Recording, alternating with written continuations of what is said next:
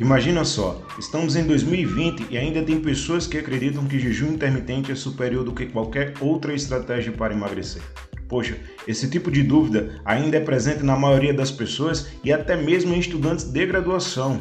Ou então imagina aqueles atletas que ainda utilizam BCAA para ficar forte. É por essas e por outras que eu, Jackson Sebastian, o seu apresentador, estarei aqui semanalmente para conversar com vocês sobre nutrição. E esse é o meu podcast, o NutriCast.